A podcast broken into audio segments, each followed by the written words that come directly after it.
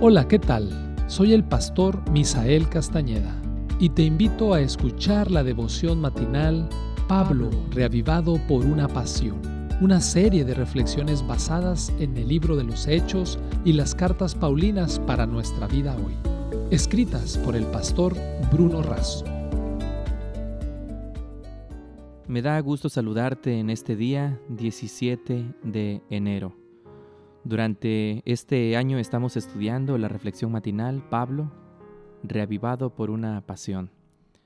Y de manera personal agradecemos a cada uno de ustedes que diariamente nos escuchan a través de las diferentes plataformas digitales como es WhatsApp, Spotify y YouTube.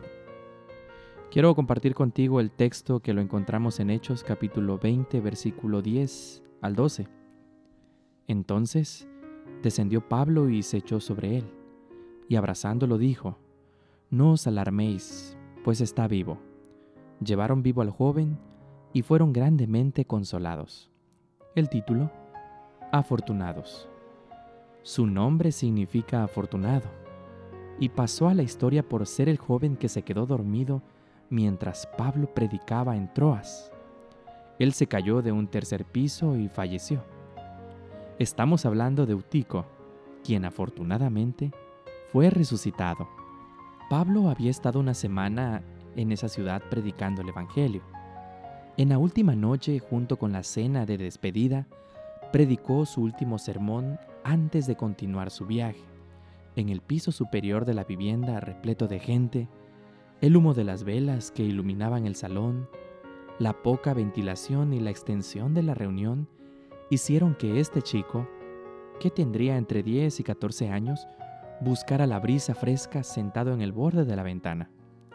A simple vista, podríamos decir que se trataba de un oyente distraído, en un ambiente tóxico y con un programa intenso y extenso, y que esta serie de factores llevaron a que Eutico cayera de la ventana hacia el patio exterior.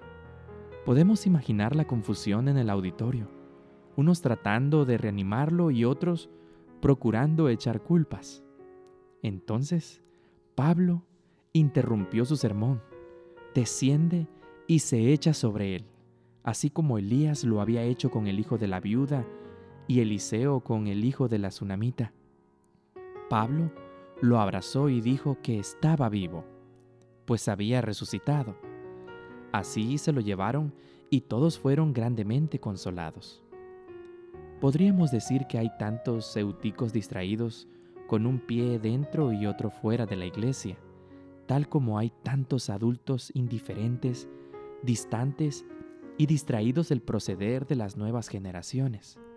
Tal vez nuestros ambientes estén sobrecargados de las velas y el humo de los protocolos y las ceremonias, sin la buena ventilación de la participación y la integración. ¿Acaso nuestros discursos y programas son tan intensos y extensos, centrados en procesos y no en las personas?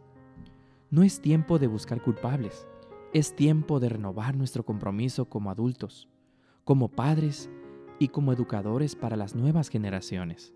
No podemos jugar al distraído y dejar que se balancee entre la vida y la muerte en el borde de una ventana. No podemos ofrecer un ambiente que se hace tóxico por la falta de coherencia ya que nuestros discursos quedan muy distante de nuestros hechos. La gente joven necesita modelos no críticos, dijo John Wooden. Pablo ya no está para resucitar a nuestros euticos, pero somos afortunados porque el obrador de aquel milagro quiere repetirlo.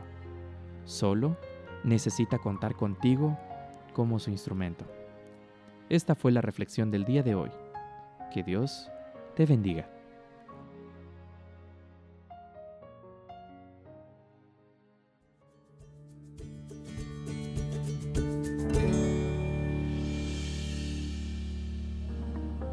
Esta fue una producción de la Iglesia Universitaria de Montemorelos en México. Te saluda el pastor Francisco Soto. Hasta la próxima.